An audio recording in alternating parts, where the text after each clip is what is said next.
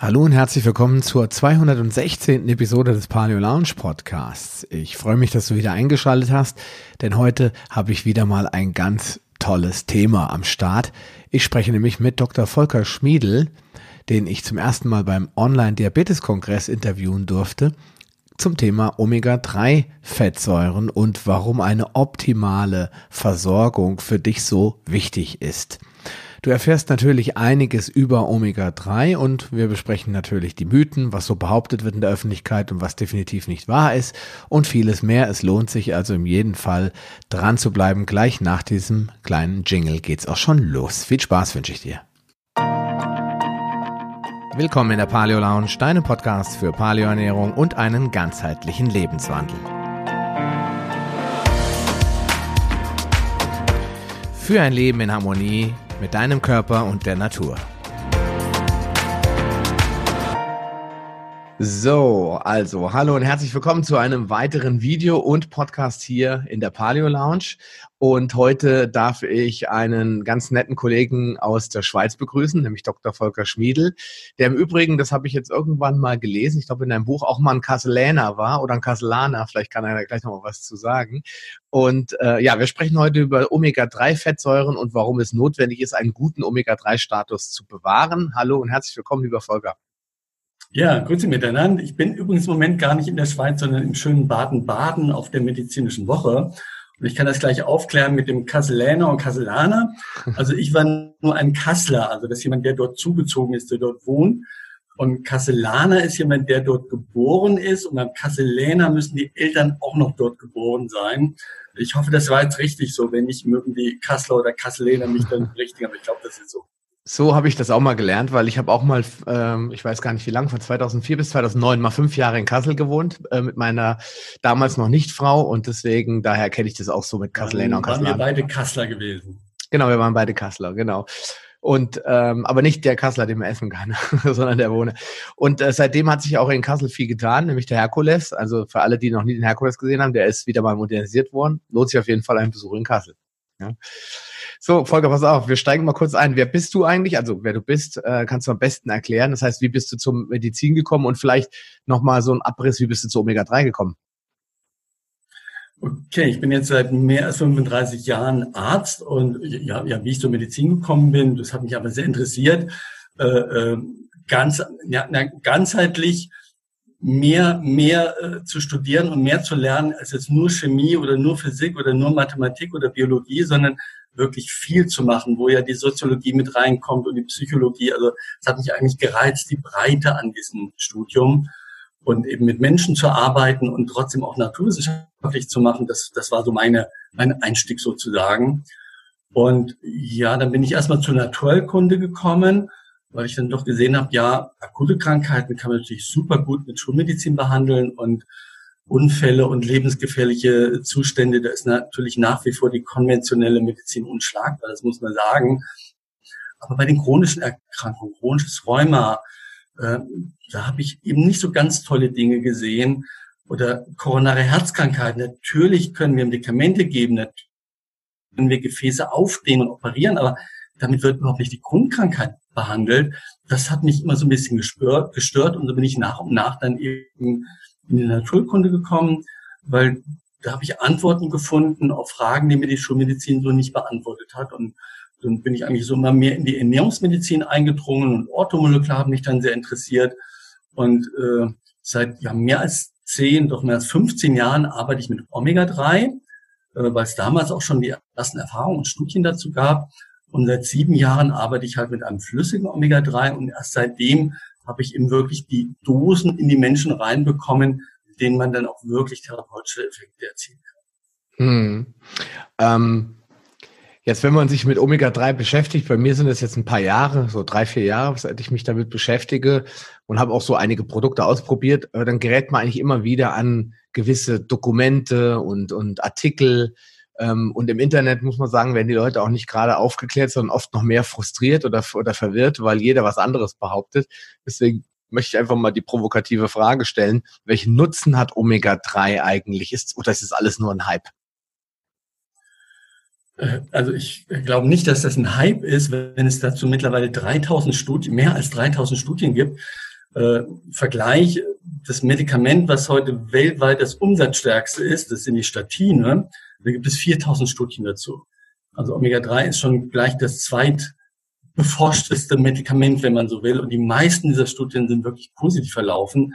Und äh, interessant ist, dass natürlich, ja, eigentlich ist nicht so natürlich, eigentlich ist es eine Frechheit, dass ausgerechnet die negativen Studien und Meta-Analysen, dass die dann natürlich dann in der gelben Presse erscheinen. Das finde ich nicht so ganz toll.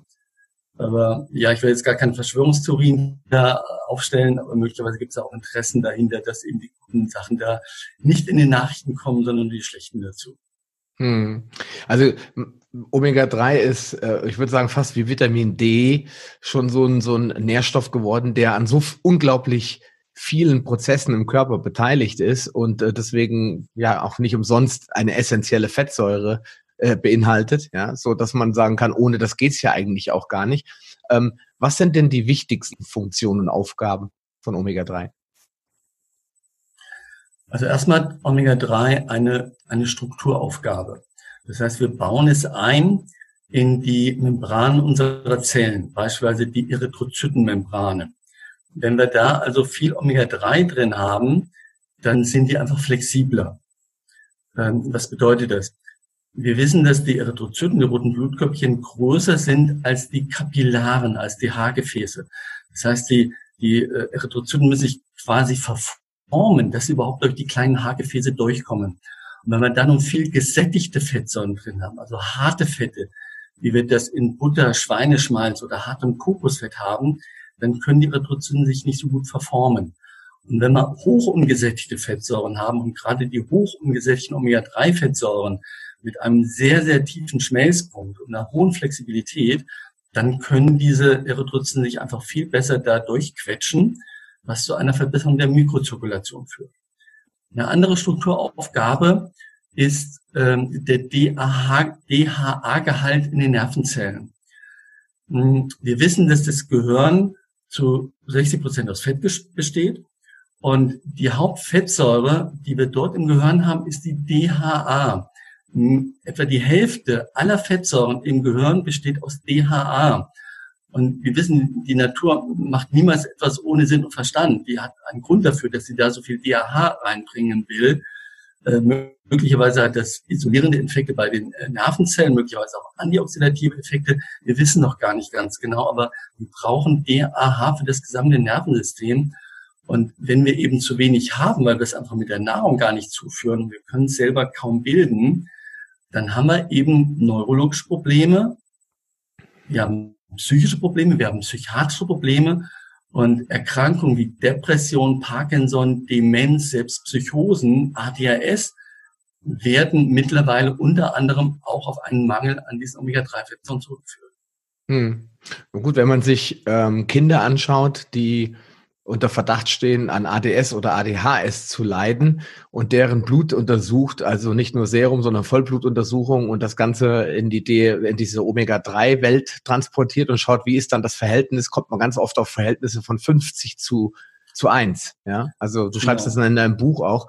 Äh, also während wir im Erwachsenen ja schon üble Verhältnisse haben von 15 bis 20 zu eins, ist man dann schon äh, förmlich zu Tode erschrocken, wenn man sieht, dass die eigenen Kinder unter Umständen noch dreimal schlechter aussehen. Und dann wundert es einen vielleicht auch gar nicht, äh, dass die jetzt auch äh, dann solche Symptome entwickeln, wie, wie äh, Restlosigkeit, also diese ähm, Restless Legs hätte ich beinahe gesagt, also die Ruhelosigkeit und diese Konzentrationsschwäche und Lernschwäche und, und auch die Aggressionen, die da auftreten. Also es hat schon was auch damit zu tun, nehme ich an. Da hast du das Wichtigste angesprochen, diesen Quotienten. Vielleicht müssen wir den noch erläutern, weil vielleicht nicht alle Zuhörer da so firm sind. Ähm, man misst also, man kann Fettsäureanalysen machen und man misst dabei einer dieser Score-Werte, der da sehr wichtig ist, ist dieser Omega-6 zu 3 Quotient oder präziser ausgedrückt der Quotient aus Acharidonsäure. Das sind die tierischen Fettsäuren, die entzündungsfördernd sind und äh, gerinnungsfördernd und so weiter im Verhältnis zu EPA, das ist die wichtigste gerinnungshemmende und entzündungshemmende Fettsäure. Und da ist normal, ich sag mal normal bei jemandem, der so dreimal in der Woche Fleisch isst und einmal in der Woche Fisch isst. Die meisten haben so etwa einen Prozent von zehn.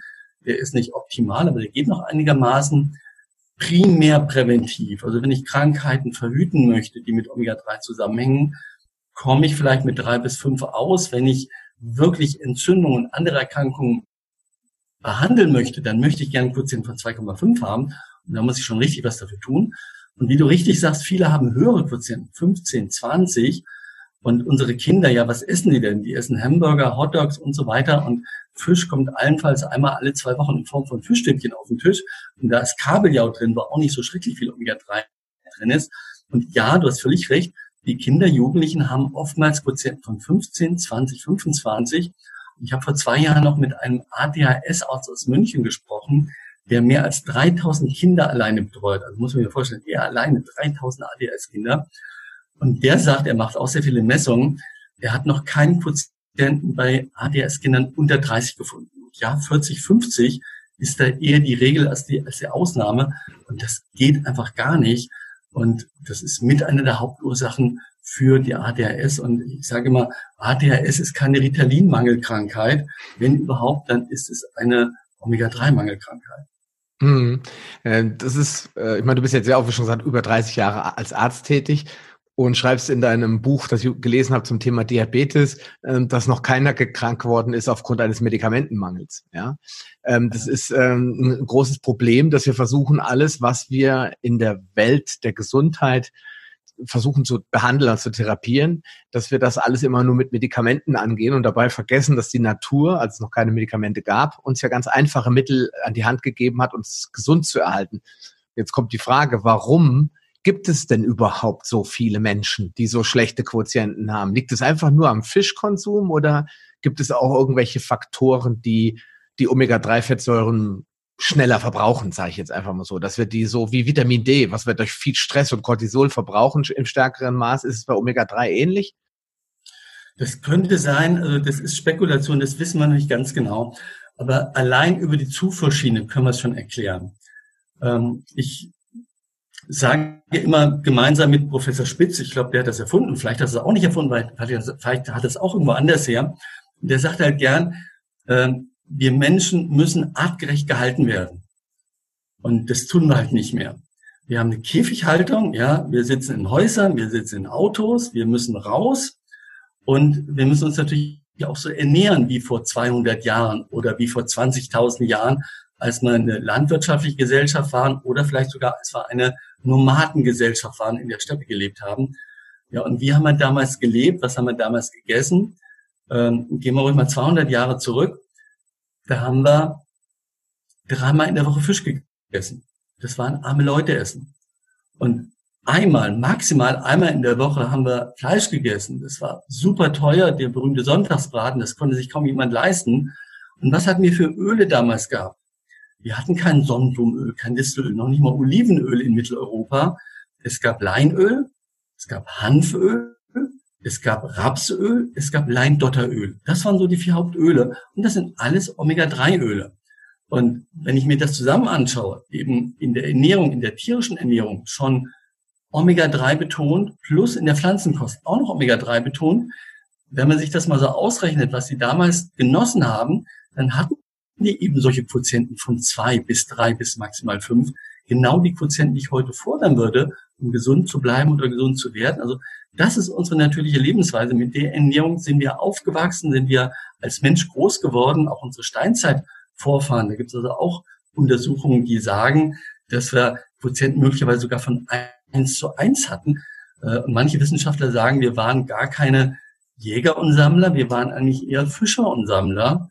Also wir hatten viel mehr Omega-3, als wir das heute haben. Und die Tiere, die damals dann eben gejagt worden waren und auch heute die Wildtiere noch, die haben auch viel mehr Omega-3 gehabt als unsere heutigen Masttiere, die eben mit diesen blöden Sojabohnenpellets und allen möglichen Zeug gefüttert werden, was nochmal sehr Omega-6-lastig ist. Also zu, Fleisch, zu viel Fleisch ist ohnehin nicht gut. Und das Fleisch, was wir heute essen, ist noch viel schlechter als das, was wir früher hatten, wo die Kuh noch auf der Weide gestanden hat oder was früher gejagt worden ist. Hm. Weil wenn man sich äh, anschaut, was ähm, Nutztiere heute an, um, äh, an, an Fettsäuren im Fleisch äh, haben, dann äh, stellt man fest, dass da Omega-3 quasi nicht mehr vorhanden ist.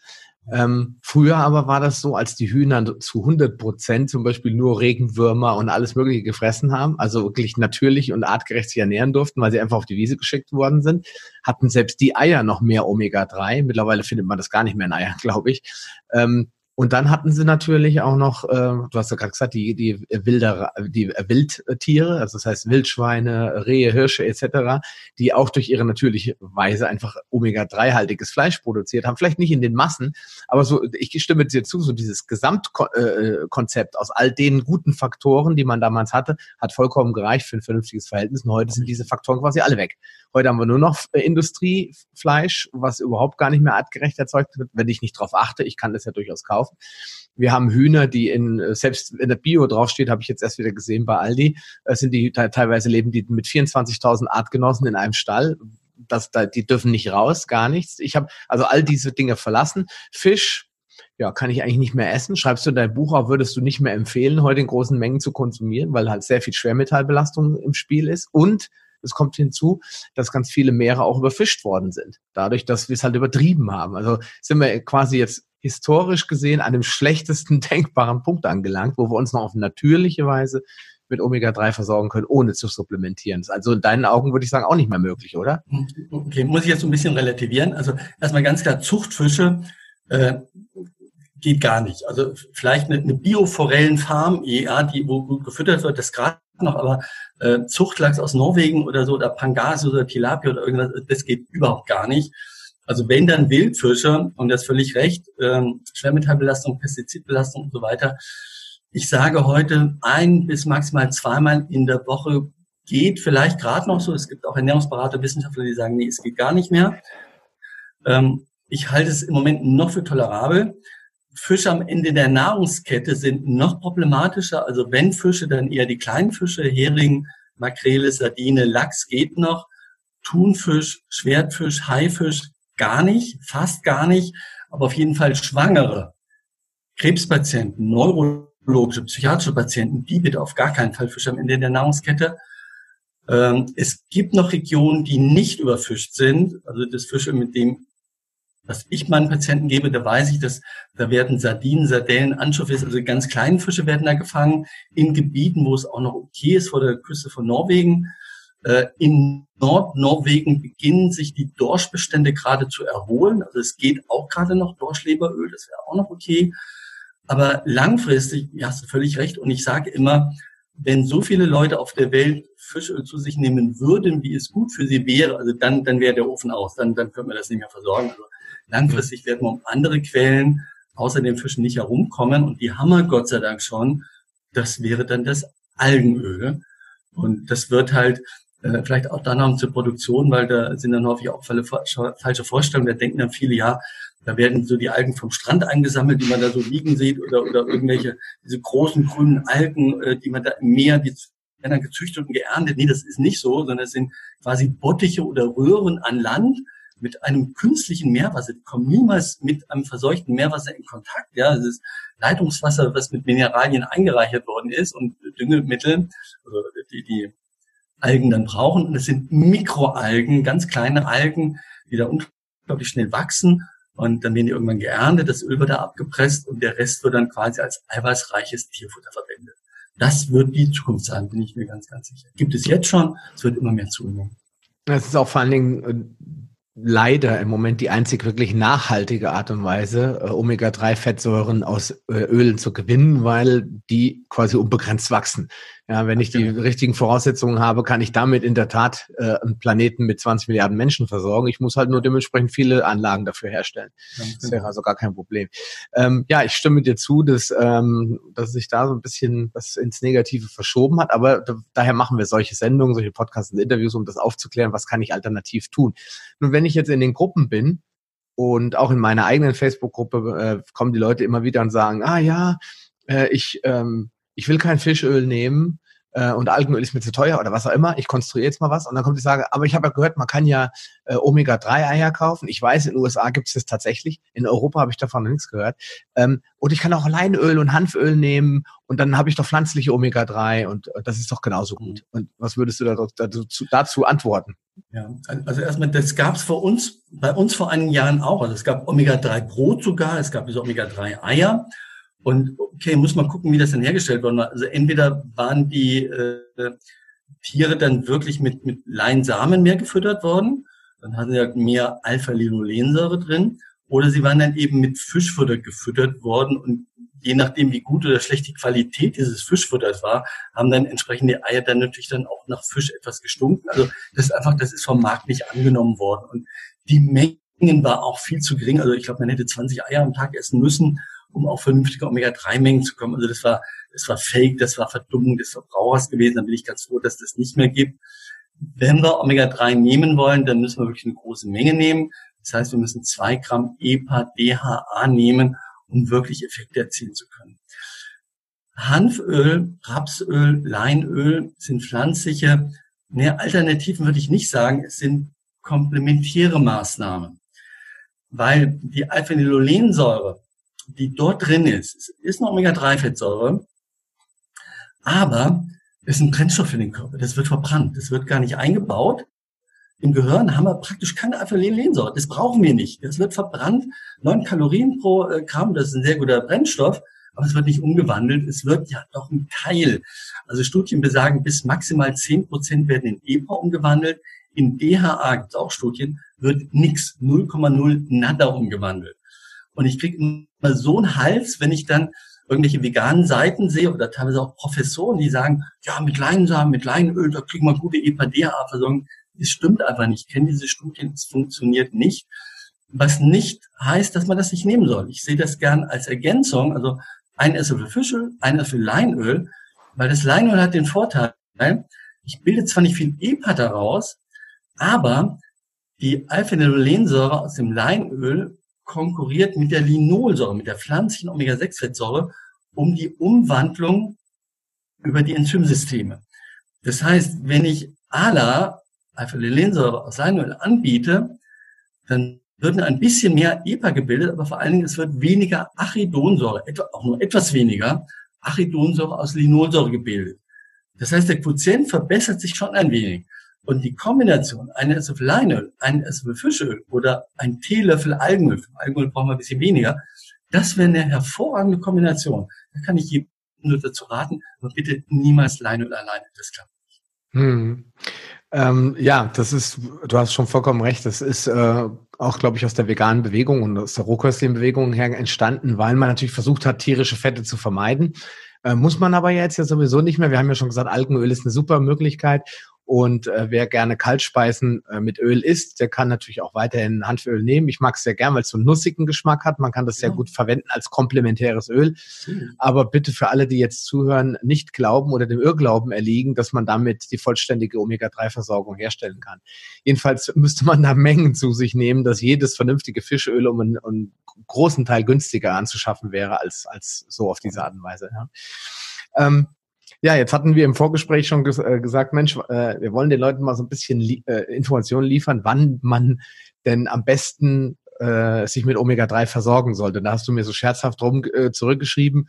Äh, erstens in der Schwangerschaft der frühen Kindheit, zweitens im hohen Lebensalter und drittens die ganze Zeit dazwischen. also im Endeffekt gibt es in deinen Augen eigentlich keinen Grund, sich nicht mit Omega-3-Fettsäuren zu versorgen. Oder? Ja, kann ich jetzt nur Ja sagen. es gibt eben einfach Studien zur Schwangerschaft, also wenn, wenn Kinder, äh, wenn die Mütter sich gut mit Omega-3 in der Schwangerschaft versorgen, dann haben die Kinder weniger Asthma, weniger Neurodermitis, weniger Allergien. Und zwar 30 bis 90 Prozent weniger allein dadurch, wenn die Mutter dann noch gut mit Vitamin D versorgt ist, ja, dann sinkt es wahrscheinlich nochmal. Es ist keine Kombinationsstudie dazu wenn die Darmflora bei der Mutter in Ordnung ist und auch die gesunden Darmkeime auf das Kind bei der Geburt überträgt. Also äh, äh, äh, der Kaiserschnitt ist schon aus diesem Grund nicht so ganz toll. Ja, äh, wir sollten das immer so natürlich belassen, wie es irgendwie geht, wenn nicht wirklich Notfallgründe dagegen sprechen. Also mit, allein mit dieser Kombination Vitamin D plus Omega-3 plus natürliche Geburt äh, könnten wir, glaube ich, unglaublich viele dieser atopischen Erkrankungen verhindern. Ja, und in der Kindheit muss das Kind eben, soll das Kind oder der Student gut versorgt sein, um in der Schule mit, gut mitzukommen. Äh, das ist einfach ganz wichtig für die Konzentration, für das Gedächtnis, ähm, für die Gelassenheit, auch einen besseren Umgang mit Stress zu haben, geistige, körperliche Leistungsfähigkeit. Sportler, also in der Sportmedizin geht es im Moment gerade rum, ne? nicht in der Sportmedizin, sondern wirklich, wirklich bei den, bei den Vereinen. Also ich kenne allein drei Fußball-Bundesliga-Vereine, wo die Spieler verpflichtet werden, Omega-3 zu nehmen. Und ich kenne eine große englische Mannschaft, da habe ich die Ernährungsberaterin vor ein paar Monaten kennengelernt, die mir berichtet hat, was die machen. Die kriegen alle Nährstoffe, die wichtig sind und die kriegen alle Omega-3, das müssen die nehmen, kriegen die einfach ins Essen vom Mannschaftskoch, kriegen die das reingeholt, die können das gar nicht verhindern. Und das ist eine Mannschaft, ich will jetzt gar keinen Namen nennen, die hat auch einen recht großen Titel im letzten Jahr gewonnen. Also im Sport kommt es jetzt an, dass die Leute körperlich leistungsfähiger sind, dass sie besser regenerieren, Muskelregeneration, ausdauernder, dass sie auch psychisch belastbarer sind, also in der 90. Minute dann noch den letzten Sprint besser machen zu können oder eben auch beim Elfmeterschießen ein bisschen gelassener zu sein, jetzt ohne müde und schlaff zu sein, gelassener, konzentrierter zu sein, das kann eben den Sieg bringen, das kann das entscheidende Quäntchen ausmachen.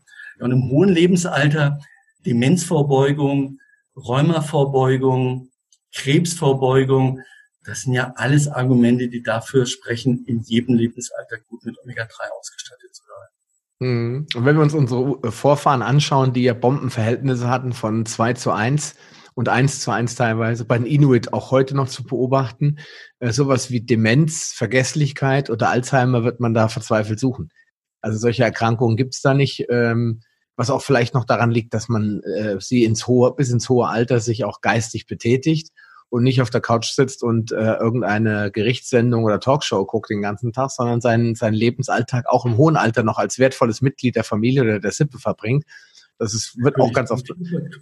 Da ja. kommen viele Faktoren zusammen. Also ja. bis ins hohe Alter gefordert zu werden, auch körperliche Bewegung zu haben. Vor 200 Jahren hat man kein Auto. Auch die älteren Menschen sind noch gegangen, so gut sie konnten, haben bei der Hausarbeit mitgemacht. Natürlich, es gibt da ganz, ganz viele Faktoren. Und gerade wo du Demenz ansprichst, Alzheimer, es gibt ja dieses Buch Die Alzheimer-Lüge und der Michael Nils hat vor kurzem auch ein sehr gutes Omega-3-Buch geschrieben. Er ist jetzt ein großer Algenöl-Fan. Das Buch heißt auch Algenöl. Also das kann ich, kann ich wirklich nur jedem empfehlen, der da ein bisschen tiefer in die Materie eindringen möchte. Also mein Omega-3-Buch, Omega-3 Öl des Lebens, spricht so mehr den, den Laien, den Endverbraucher an. Ähm, wer jetzt wirklich sehr interessiert ist äh, und auch ein bisschen wissenschaftlich noch mehr interessiert ist, dem soll unbedingt dieses Algenölbuch angeraten. Ich kenne kein, kein Omega-Buch, was so viele Studien, so viele aktuelle Studien enthält. Ich habe in meinem auch Links auf etwa 100 Studien, aber da sind mehrere hundert Studien drin.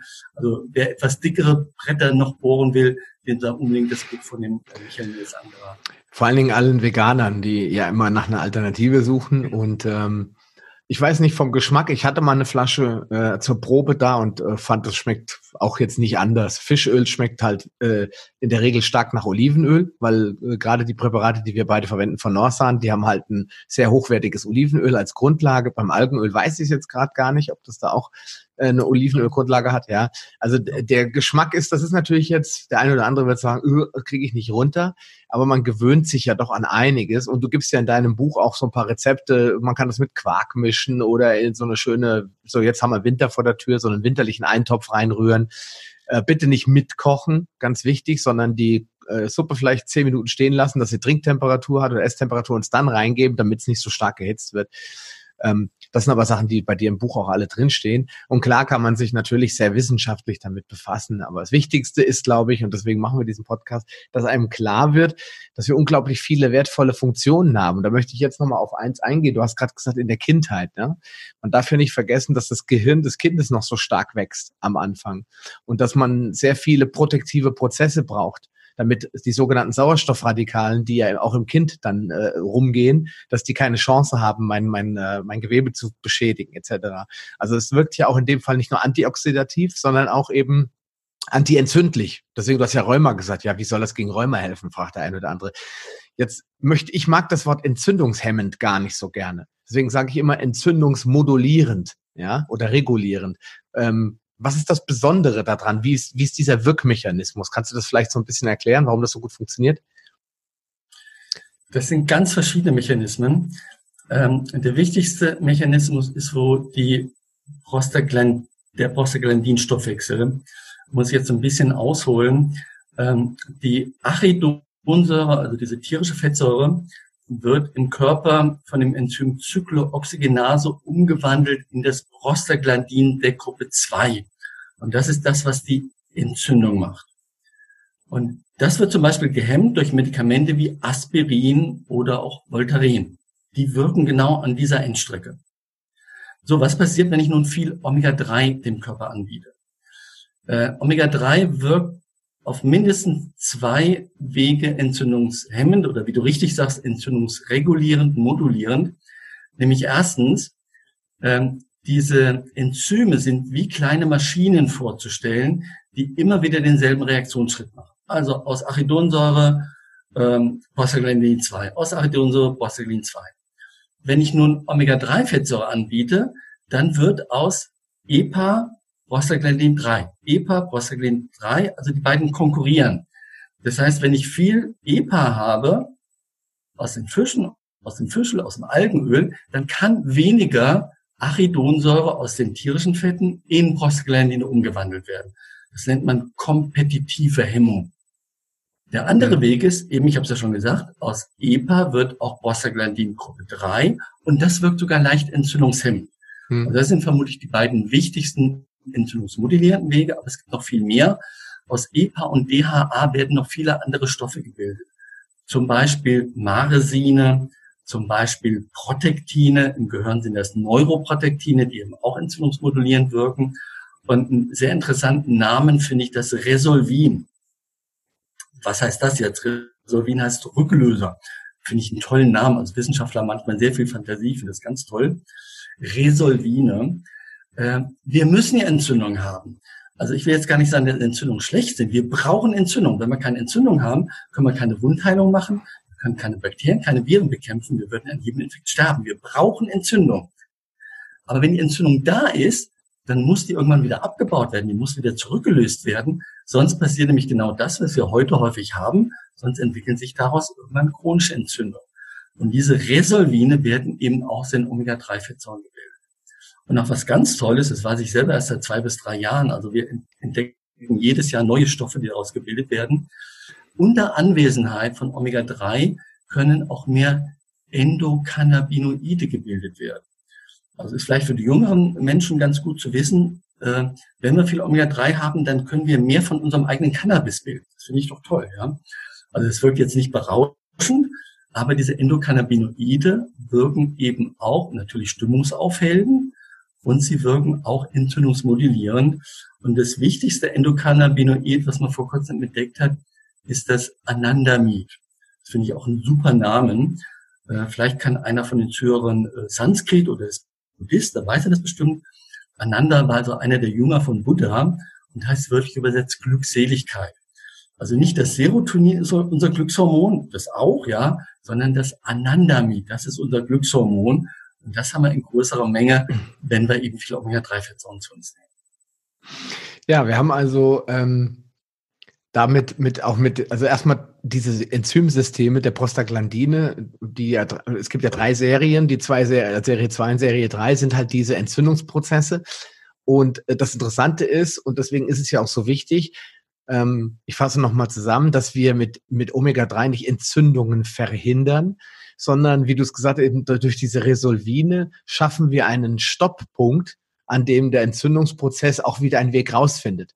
Das heißt, wenn man eine Entzündung sich anschaut, dann hat man erstmal dieses Aufblühen mit Temperaturentwicklung, mit Rötung, mit Schwellung, mit starker Durchblutung und dann geht das Ganze nach unten, dann komme ich irgendwann in die Proliferation und dann ist das, was der Arzt eigentlich als Heilung bezeichnet. Ja, nur diesen Prozess erreiche ich gar nicht, weil das immer weiter schwellt und dann kommt immer wieder ein Signal, immer wieder, nee, Entzündung ist nicht bekämpft, ist nicht bekämpft und wenn ich, jetzt ist natürlich das Allerschlimmste, was ich machen kann, ist die Entzündung richtig zu hemmen, indem ich jetzt äh, Paracetamol einsetze oder äh, irgendwelche anderen Schmerzmittel, die wie Ibuprofen, die entzündungshemmend wirklich wirken und dann stoppe ich den Prozess und dann sagt der Körper irgendwann, die ist noch gar nicht fertig, fängt er wieder an.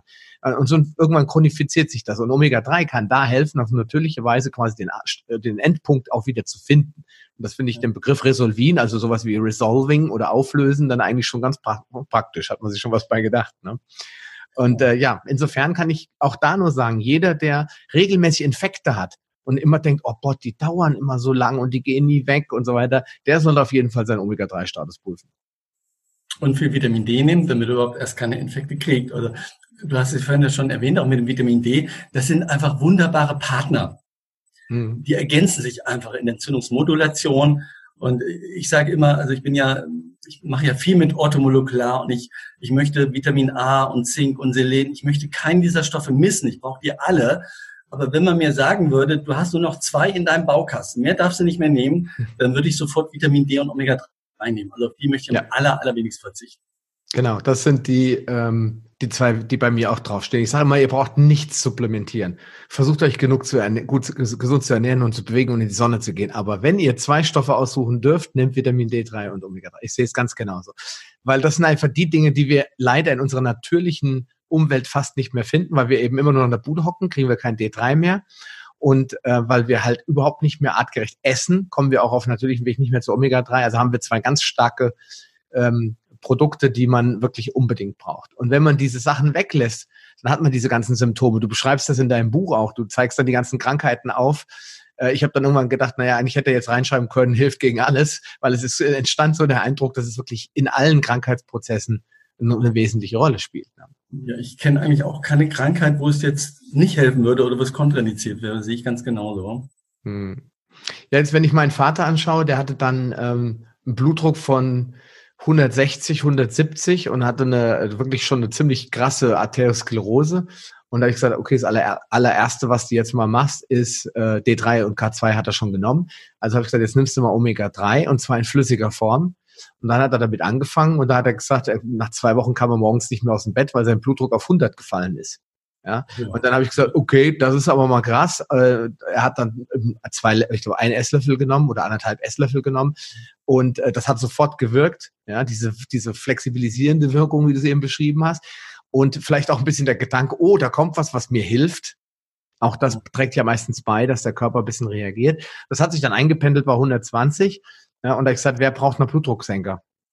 Ja, das ist ein ganz klarer Fall, weil auch das Hypertonie, ganz wichtiger Punkt, Hypertonie, ähm, ich sag mal, sämtliche Gefäßerkrankungen, äh, Entzündungsprozesse, die akut sind, aber auch Entzündungsprozesse, die lang anhalten und schwelen, alles Omega-3. Ja. Vielleicht noch zum Blutdruck. Ist schön, dass du das erwähnst. Da können wir noch mal eine andere Funktion äh, noch mal erläutern. Also Blutdruck senken wirkt es Einerseits eben über die Prostaglandine. Wir wissen, Prostaglandin 2 wirken eher gefäßverengend. Prostaglandin Gruppe 3 aus EPA, DHA wirken eher gefäßerweiternd. Das ist sicherlich der Haupteffekt. Aber Omega-3 macht noch was anderes. Es wirkt auf das vegetative Nervensystem. Äh, wir wissen ja, wir haben den Sympathikus, Anregung, Power, Bluthochdruck. Braucht man auch in, in, in Kampf- und Fluchtsituationen ist das überlebensnotwendig. Aber wir brauchen auch die Regeneration, die Ruhe. Wir brauchen auch den Parasympathikus. Und wir sind natürlich, wir sind eine sympathikotone Gesellschaft. Wir sind eine Stressgesellschaft. Wir haben alle viel zu viel Stress. Wir müssen mehr in den Ruhebereich kommen. Das kann man mit Bewegung machen, das kann man mit Yoga machen, alles ganz wichtig. Aber eben auch mit der guten Omega-3-Versorgung. Und wenn man mit, äh, gerade wenn wir eben so ein Stressman sind, ja, Stresswoman, dann können wir mit Omega-3 unseren Sympathikus runterregulieren, unseren Parasympathikus stärken. Und das trägt natürlich auch enorm zur Blutdrucksenkung mit bei. Hm. Ja, jetzt haben wir ich sag mal, wir könnten jetzt tausende Sachen ansprechen. Ich denke mal, den Leuten ist klar, die, die Volkskrankheiten, also Hypertonie, Bluthochdruck, ähm, Herz-Kreislauf-Erkrankungen, ähm, entzündliche Prozesse, Diabetes, haben wir auch schon drüber gesprochen, alles Möglichkeiten, wo ich meinen Körper mit Omega-3 unterstützen kann. Jetzt sagt der eine oder andere natürlich, ja, ich hätte da noch so ein paar Fragen, äh, bevor ich jetzt anfange, das zu supplementieren. Ähm, sollte ich, äh, wie viel Omega-3 sollte ich denn überhaupt einnehmen? Was würdest du sagen?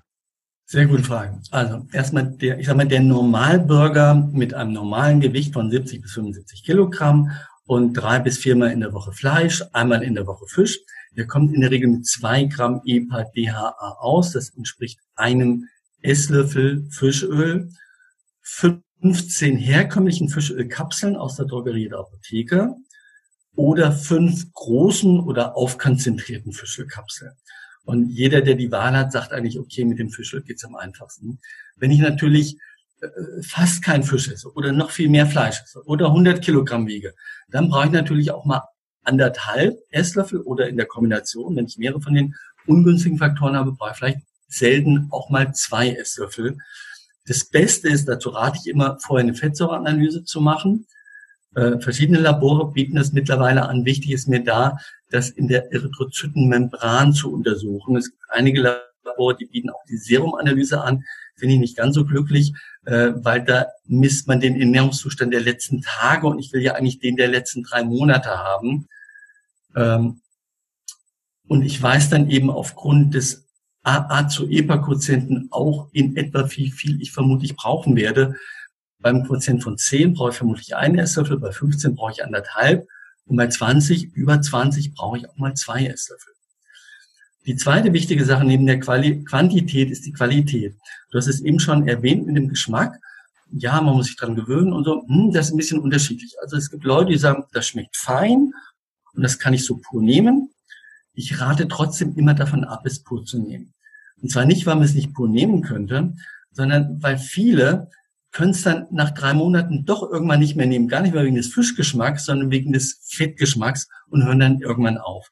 Dann sage ich darum bitte gleich ins Essen. Ihr könnt das in Joghurt mit Marmelade machen. Ihr könnt das in die Suppe machen, wie du richtig gesagt hast, eben in die warme Suppe äh, nach dem Kochen. Wir können das äh, in den Smoothie machen, das schmeckt so gut wie gar nicht. Wir können das in die Salatsoße machen, das ist alles kein Problem, jeder so wie er es am besten will. Mein wichtigster Tipp ist, und so nehme ich es selber am meisten ein, ich nehme ein Glas und mache gerade mal so, so, so Finger, Fingerbreit Saft rein, dann den einen Esslöffel mit dazu, einmal schütteln, Ex runtertrinken, dann noch mit Saft, Glas und Mund ausspülen, fertig. Warum? Ich mag den Fettgeschmack nicht. Mhm. Ich, ich kann das Fischöl nicht pur nehmen. Es geht einfach nicht. Ich muss immer irgendwas anderes dazu essen oder trinken. Aber mit dem Saft geht das wunderbar und dann komme ich auch nicht in diesen Ekelfettgeschmack oder so rein. Das rate ich prinzipiell jeden an, dann ist es wirklich überhaupt kein Problem. Mhm. Wichtig ist noch die Frage, die auch immer wieder gestellt wird, äh, wann sollte ich das einnehmen? Weil wir haben uns ja schon im Diabeteskongress darüber unterhalten, dass ganz viele Studien mit Absicht falsch designt werden. Äh, warum auch immer, wo man keine Verschwörungstheorien verbreiten.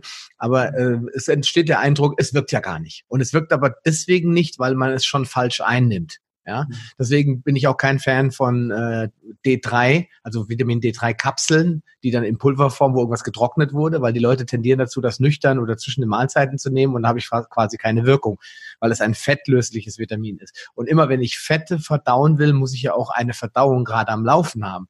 Deswegen, wie, was würdest du empfehlen, wann nehme ich es ein? Ja.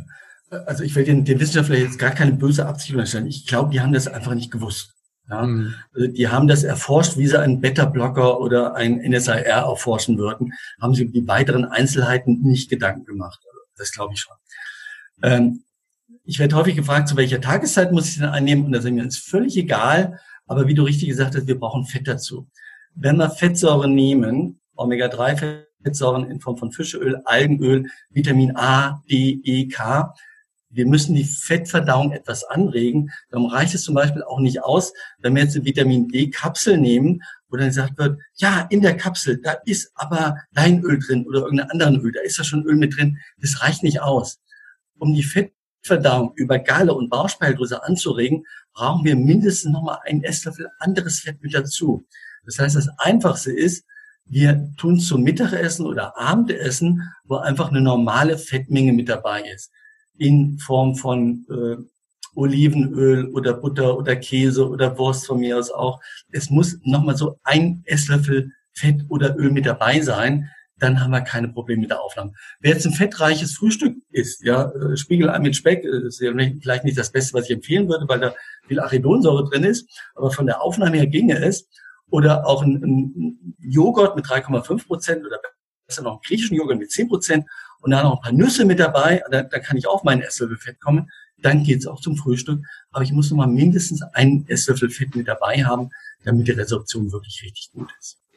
Genau, und dann erzielt man eben auch Wirkung. Du hast es ja auch erzählt äh, im Gespräch mal, dass du auch Patienten hattest, bei denen du festgestellt hast, äh, da passiert ja gar nichts. Die, die äh, saufen quasi das Öl äh, jeden Morgen wie ein Flachmann, aber es passiert nichts. Und dann war es eben auch so, ne, dass die Leute das so nicht dann genommen haben. Ne? Genau, das war, ich kann mich an eine Patientin sehr gut erinnern und da wusste ich, die nimmt das ein, die ist absoluter Fan davon, die hat das allen ihren Verwandten, Freunden empfohlen, die ist richtig begeistert davon, aber sie hatte Fettsäurewerte, als wenn sie nichts genommen hätte. Habe ich gefragt, ja, wann nimmt sie das? Ja, morgens. Ja, was frühstückst du? Ja, ich mache doch 16 Stunden fast. Ja, super. Mhm. Nein, dann bitte zum Mittagessen oder zum Abendessen. Ganz, ja. ganz wichtig. Das ist äh, dann auch der Grund, warum es vielleicht bei dem einen oder anderen einen schlechten Eindruck äh, äh, hinterlassen hat, weil viele dann auch in den Shops dann negativ bewerten, ja, ich habe das Zeug genommen wie Smarties oder so, was funktioniert gar nicht. Also das ist wichtig, dass man sich schon ein bisschen mit beschäftigt, wie diese Prozesse überhaupt in Gang kommen können, damit der Körper in der Lage ist. Weil wenn er sonst ein Fisch ist, ja, der Mensch, hat er ja auch eben diese kompletten äh, Nährstoffe im Fisch, das Fett, normale Fett vom Tier und dann kommt, ist dann die Fettsäure mit dabei, dann passiert natürlich ganz natürlich eine Aufnahme oder auch beim, beim Weidefleisch oder was auch immer, aber da ist eben so ein isoliertes Präparat, da muss ich halt schon ein bisschen Beihilfe leisten, sage ich mal vorsichtig. Ne? Ganz wichtig nochmal, wenn man es genau wissen will, weil man eine Krankheit hat, die Omega-3 äh, bedürftig ist, dann sollte man drei Monate nach Beginn der Therapie nochmal die Fettsäuren messen. Oder wer jetzt Angst hat vor der teuren Messung, die kostet also bei Nausan kostet die 89 Euro, ist nicht so ganz billig. Ähm, Wiederholungsmessung kostet, glaube ich, 59 Euro. Aber wenn man jetzt sagt, okay, ich brauche vermutlich diese Menge, ja, ich esse viermal in der Woche Fleisch, esse einmal alle zwei Wochen Fisch und ich wiege vielleicht 80 Kilogramm. Ich nehme jetzt mal anderthalb Esslöffel und dann gucke ich nach drei Monaten nach, wo bin ich denn? Und wenn ich dann einen Quotienten von 4,8 habe, weiß ich, oh, ich brauche doch noch ein bisschen mehr. Und wenn ich vielleicht einen Quotienten von 1,5 habe, dann kann ich vielleicht sogar an Tagen, wo ich Fisch esse, mein, mein Esslöffel weglassen. Also dann kann man die Feinsteuerung machen. Und das lohnt sich dann eben langfristig wirklich. Ähm, ich sag mal, wie machen wir es denn beim Auto, äh, wenn wir da Öl reinkippen? Ja, da halten wir in der Regel ja vorher den Messstab rein und dann kippen wir Öl rein und dann halten wir nachher nochmal den Messstab rein und dann weiß ich, ob es gut ist oder ob ich noch ein bisschen was brauche. Und bei unserem Körper sollen wir das nicht machen. Ja, hallo, da brauchen wir es natürlich ganz, ganz wichtig. Hm. Ähm, aber da stellt sich natürlich wieder die Frage, auch die Frage kommt sicherlich immer mal wieder, kann ich das denn überdosieren? Ja, ich komme ja aus der Schweiz und der kleine Ort Einsiedeln ist 25 Kilometer Luftlinie von mir entfernt. Und jeder, der sich mit Medizingeschichte auskennt, der weiß, dass da Paracelsus aufgewachsen ist. Und er hat gesagt, alles ist ein Gift, allein die Dosis ist, ob ein Ding ein Gift ist oder nicht. Geht natürlich mit Omega-3 auch, aber es ist fast nicht machbar. Ähm, die meisten Länder und die meisten Ernährungsgesellschaften sagen mittlerweile drei Gramm EPA-DHA ist völlig unbedenklich. Einige sagen sogar fünf Gramm ist völlig unbedenklich. Das wären dann immerhin anderthalb bis zweieinhalb Esslöffel. Die Inuit, wenn sie sich traditionell ernähren, nehmen am Tag fünf Esslöffel umgerechnet zu sich. Und die scheinen das über die Jahrhunderte auch vertragen zu haben. Das braucht man nicht. Also die allermeisten meiner Patienten brauchen einen Esslöffel, manche anderthalb, selten zwei. Und ich habe ich hab eine einzige Patientin, da muss ich wirklich drei Esslöffel geben. Die wiegt aber auch 128 Kilogramm. Und mehr habe ich noch niemals gegeben. Mehr braucht man in der Regel auch nicht. Ja. Also wir, wir kommen niemals in Überdosierung rein. Zumal das würde dann irgendwann geschmacklich oder von der Fettmenge, von der Fettverdauung, wir würden dann irgendwann Fettschule kriegen. Irgendwann wird die Verdauungskapazität erfüllt. Das ginge gar nicht mehr. Aber wir brauchen es auch gar nicht. Also wir kommen niemals in die Gefahr einer Überdosierung. Hm.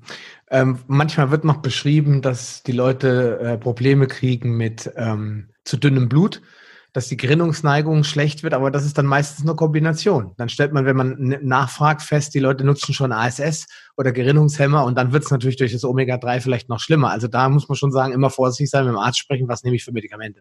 Ganz genau. Also bei Patienten, die jetzt keine Medikamente nehmen, die auf die Gerinnung gehen, habe ich noch nie was gesehen. Bei Patienten, die diese 100 Milligramm ASS nehmen, habe ich auch noch nie was gesehen. Ich hatte mal einen Patienten, der hatte Stents bekommen und ASS bekommen und Clopidogrel. Ein paar Monate gibt ja noch, gibt man dann ja noch einen zweiten Gerinnungshemmer dazu. Und er nahm selber noch zwei Esslöffel ein. Also wirklich Okay. Dreifach Waffe gegen die Gerinnung. Und der hat aber auch nichts gemerkt. Aber als dann nochmal, ähm, weil man nochmal nachgucken wollte, weil Verdacht war auf eine Stenose und man hat nochmal eine Herzkatheteruntersuchung gemacht, da hat er dann ein riesen Hämatom am Bein gekriegt. Also da muss man dann schon vorsichtig sein. Und auch wenn jemand Makoma nimmt oder die neuen NOACs nimmt, die moderne Form der Gerinnungshemmer, äh, ich habe da auch bisher noch nie was Schlechtes gesehen, aber bitte dann vorsichtig, sage ich immer, langsam beginnen. Beginnt mit einem halben Teelöffel und alle zwei Wochen steigert nochmal um halben Teelöffel, bis ihr bei eurem Esslöffel sein. Seid vorsichtig. wenn ihr merkt, ihr kriegt mehr blaue Flecke oder mal Nasenbluten irgendwas, dann, dann bleibt bei der Dosis oder geht sogar eine Dosisstufe zurück. Ja, Wichtigster Grundsatz in der Medizin heißt immer, nihil nocere, nach dem alten Hippokrates, wir wollen nicht schaden, dann lieber ein bisschen zu wenig als zu viel. Aber ich ich gebe ja auch solchen Patienten diese Medikamente und ich, ich warne die und das, und das Fischöl und ich warne die eindrücklich dafür. Ich habe bisher noch keine schlechte Rückmeldung. Aber vorsichtig, vorsichtig. Gut, äh, das gilt ja generell bei so einer Empfehlung immer auch äh, selbst in sich reinzufühlen. Wie geht's mir jetzt? Wie fühle ich mich? Aufpassen, sehe ich irgendwas, was an meinem Körper ungewöhnlich ist? Und im Zweifelsfall gerade bei Medikamenten mit dem Arzt sprechen, um einfach alle Risiken von vornherein auszuschließen. Aber wie du schon gesagt hast, ist ja eigentlich fast ausgeschlossen, dass einem da was zustößt, ja. Ähm, ja, wie sieht's aus mit den Kapseln? Wenn ich jetzt überall einkaufen gehe, in allen bekannten Online-Shops, was mir immer wieder entgegenstößt, sind Kapseln hier, Kapseln da, klein, rund, äh, pilli-palli, dicke Bomben, alles Mögliche in Farben, bunten Farben und Formen. Sie alle haben äh, eins gemeinsam, sie kloppen sich sehr intensiv um den Preis und ich habe mich am Anfang auch sehr häufig gefragt, wie machen die das? Also was ist, was ist deine Botschaft oder wie würdest du sagen, sollte man mit dem ganzen Thema umgehen? Also ist billig schlecht oder sollte man auf bestimmte Dinge achten, wenn man Präparate einkauft? Also wenn ich jetzt auf dem Supermarkt äh, Kapseln kaufe, dann sind die in der Regel sehr preiswert. Und dann rate ich eben allen meinen Patienten immer einmal auf die Kapsel drauf zu beißen. Und wenn die dann das Gesicht verziehen und da ausspucken, dann, dann wissen die schon, was los ist. Und wenn ein Patient mir sagt, ja, immer wenn ich die Kapseln schlucke, dann muss ich, dann muss ich nach Fisch aufstoßen, dann brauchen die nicht mehr drauf zu beißen, dann ist das ranzig, dann ist es verdorben, dann brauchen wir es nicht zu nehmen. Ist ganz klar. Und äh, üblicherweise werden eben diese Fischölkapseln aus den quasi aus den Abfällen quasi nochmal ausgepresst und dann billigst in die Kapseln reingetan, damit die auf einen günstigen Preis kommen. Ähm, von den Nausan-Kapseln, die machen auch Kapseln Kapseln. Also mhm. dort kann man, wenn man jetzt das Fischl wirklich gar nicht haben will, oder manche meiner Patienten, die auf Reisen gehen, sagen, no, auf der Reise, da will ich die Flasche nicht mitschleppen, äh, dann nimmt man eben fünf von den Kapseln am Tag und dann nimmt man nimmt Kapseln mit. Das kann man gerne machen. Die müssen dann eine hohe Qualität haben. Und äh, die haben halt eine hohe Qualität, weil innerhalb von drei Stunden nach dem Fang wird das Fischöl abgefüllt in Fässer und dann weiterverarbeitet. Also es ist wirklich ganz frisch. Äh, in dem Flüssigen kommt eben ein sehr hochwertiges Olivenöl, Olivenöl mit dazu, das schon erwähnt. Ein sehr, sehr hochwertiges biologisches Olivenöl mit einem unglaublich hohen Gehalt an Polyphenolen, was eben dazu führt, dass es 45 Tage lang in der Flasche frisch hält, weil man sie einmal geöffnet hat und sie zwischen euch in den Kühlschrank stellt. Ohne Öffnen hält das mindestens zwei Jahre. Was ist mit den Kapseln? Da ist kein Olivenöl drin. Braucht man auch nicht. Das liegt aber daran, weil diese Kapseln, ich habe da mal selber zugeguckt in der Firma, wie die abgefüllt werden. Normalerweise, man, man hat so richtig riesengroße Fässer, diese 159 Liter Barrelfässer hat man da, wie beim Erdöl auch. Und dann gelangen die in die Abfüllmaschinen. Und dann kommt ja irgendwann Luft von oben nach. Und wenn Luft an das Öl kommt, beginnt bereits die Oxidation. Und äh, eine sehr gute Firma, die da sehr ordentlich arbeitet, die wird dann entweder Stickstoffgas oder Argongas nach, nachfließen lassen. Also ein, ein Gas, was nicht das Öl oxidiert. Das ist natürlich unglaublich aufwendig und teuer, aber nur so habe ich dann eine Qualität, die dann auch lange hält. Ist ein bisschen aufwendiger, ein bisschen teurer. Die Therapie ist immer noch unglaublich billig. Also wenn man äh, sich mit zwei Gramm versorgt mit dem Fischöl, dann liegt man bei etwa einem Euro am Tag. Bei den Kapseln sind es glaube ich, 1,30 Euro oder so. Das ist alles völlig bezahlbar. Äh, ich glaube, mhm. das kann sich jeder leisten. Ja, und du hast nochmal, oder in deinem Buch auch nochmal geschrieben, dass hochkonzentrierte Kapseln ganz oft auch äh, chemisch bearbeitet werden. Äh, der Prozess läuft wohl so ab, dass die Fettsäuren erstmal zerschlagen werden und dann werden sie wieder optimal zusammengesetzt. Das hat sich mittlerweile auch rumgesprochen, dass man das gut erkennen kann, wenn man auf die, auf die Packung guckt und da steht sowas wie 300 Milligramm zu 150 Milligramm. Dann weiß man, das kann nicht so ganz natürlich sein, weil auf so auf, auf die Kommastelle genau kann wohl kaum einer so eine Ölkapsel herstellen. Äh, wenn man auf die Norsan-Kapseln draufkommt, äh, guckt, da findet man dann 356 Milligramm zu 126 oder zu 286, irgend so krumme Zahlen, wo man dann weiß, aha, da hat jemand nicht die Ölstruktur verändert. Was eben auch auffällig ist, dass ich immer noch DPA, also Docosapentaensäure, zusätzlich dazu bekomme, weil Fischöl in seiner natürlichen Komposition ist ja wie ein Vitamin fast ein Komplex wo viele Fettsäuren drin sind und wir wollen nur die zwei DHA-EPA haben. Aber dort macht man das eben nicht. Man füllt das reine Öl ab und dann kriegt man eben kostenlos, sage ich jetzt einfach mal, noch DPA dazu. Und das ist für mich eigentlich ein ganz klares Qualitätsargument. Genau, wir wissen heute, Fischöl hat mehr als 50 verschiedene Fettsäuren und wir wissen gar nicht, welche wir davon vielleicht noch brauchen. Und ich bin ein großer Anhänger der Natur. Ich habe schon gesagt, die Natur macht immer alles richtig, die macht nichts ohne Sinn und Verstand. Und dann bevorzuge ich natürlich immer das natürliche Fischöl. Aber noch was anderes mit dem Erkennen, ob es jetzt aufkonzentriert ist oder nicht. Ähm, das können wir dann erkennen, wenn wir den Omega-3-Gehalt, also EPA und DHA, mit der Gesamtmenge vergleichen. Also angenommen, ich habe eine, eine dicke Fischölkapsel mit 1000 Milligramm Fischöl und dann habe ich 500, 600 oder teilweise bis 800 Milligramm EPA DHA. Das ist dann aufkonzentriert.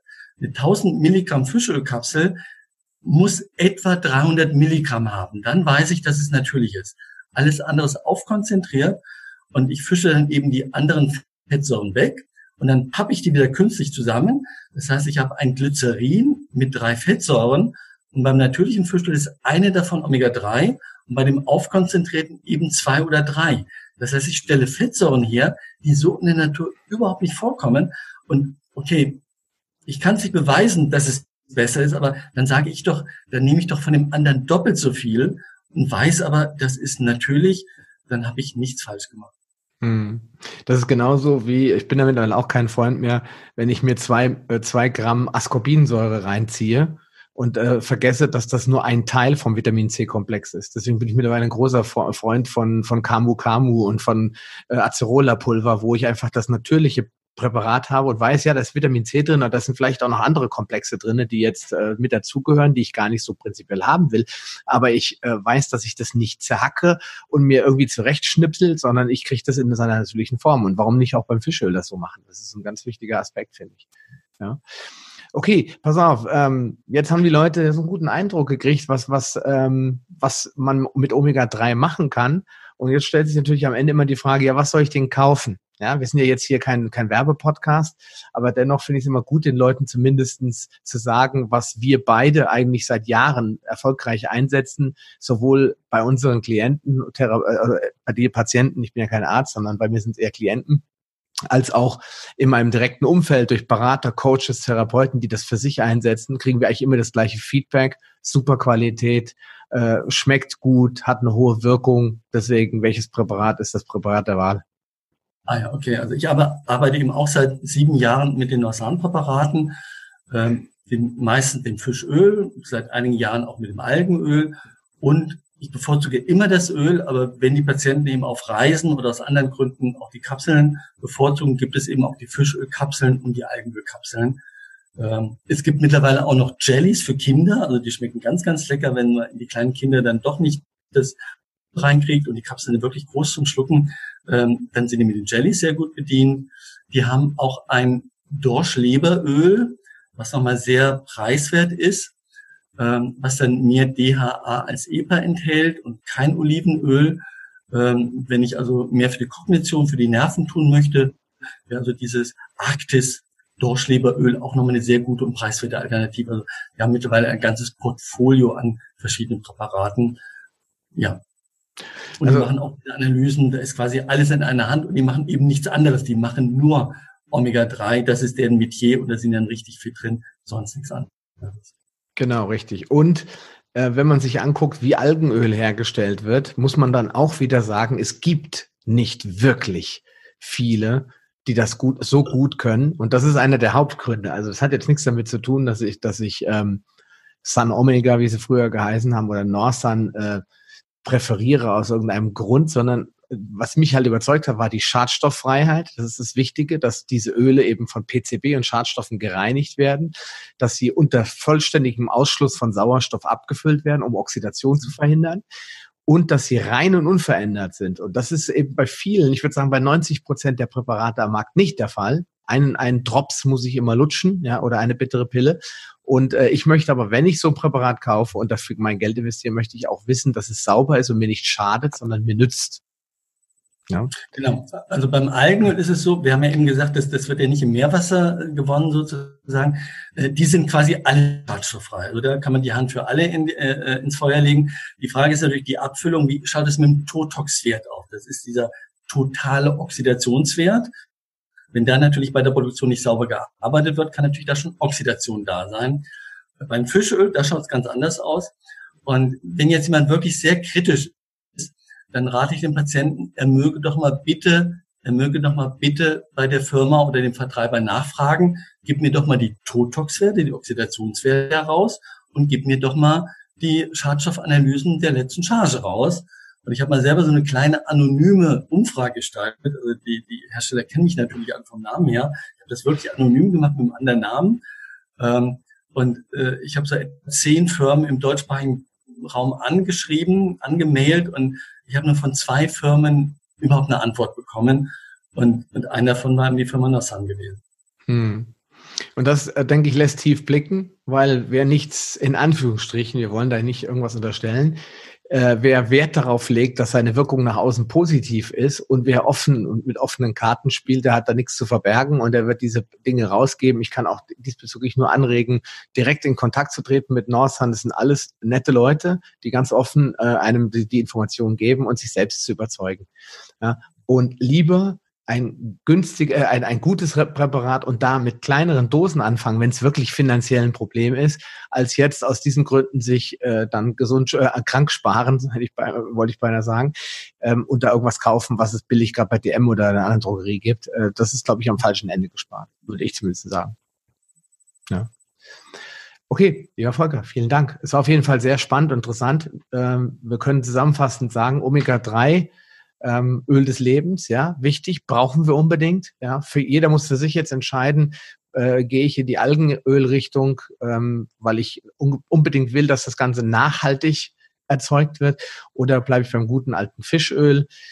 Ich kann nur anregen, das einfach zu probieren und danach zu entscheiden, was passt gut zu mir. In diesem Sinne. Genau, ja, dem kann ich mir nur anschließen. Vielen Dank für die guten Fragen, waren alles tolle Steilvorlagen gewesen. Und ja, ein äh, Klienten, Patienten, Zuhörern zu Hause kann ich, kann ich nur raten, probiert es aus, macht das mal drei Monate lang, guckt, was passiert. Und wenn eben Krankheiten da sind, am besten vorher auf jeden Fall, aber nach drei Monaten mal eine Messung, liegt man richtig, muss ich ein bisschen weniger, ein bisschen mehr haben und dann schaut, was passiert. Ja, viel Erfolg mit der Prophylaxe oder Therapie mit Omega-3. Vielen Dank, lieber Volker. Willst du dich mit Gleichgesinnten über Paleoernährung, einen gesunden Lifestyle oder die leckersten Rezepte austauschen? Dann schließ dich uns an und tritt meiner Facebook-Gruppe Paleo Lounge Evolutionär Essen, Leben und Bewegen bei. Den Link findest du in den Show Notes sowie alle anderen wichtigen Informationen und weiterführenden Links. Geh am besten direkt auf paleo-lounge.de slash Folge und ergänze die entsprechende Nummer. So findest du zum Beispiel unter paleo-lounge.de slash Folge 85 die Show Notes der Episode 85. Ein Archiv aller Podcast-Episoden findest du unter palio-lounge.de slash pl. Damit du auch in Zukunft keine Folge mehr verpasst, solltest du diesen Podcast jetzt direkt abonnieren. Du findest ihn bei iTunes, Stitcher Radio, TuneIn, Podcast.de, Spotify und vielen anderen Podcast-Verzeichnissen. Ich freue mich, wenn du beim nächsten Mal wieder einschaltest und wünsche dir viel Erfolg bei der Umsetzung deiner persönlichen Ziele. Bleib gesund, dein Sascha Röhler.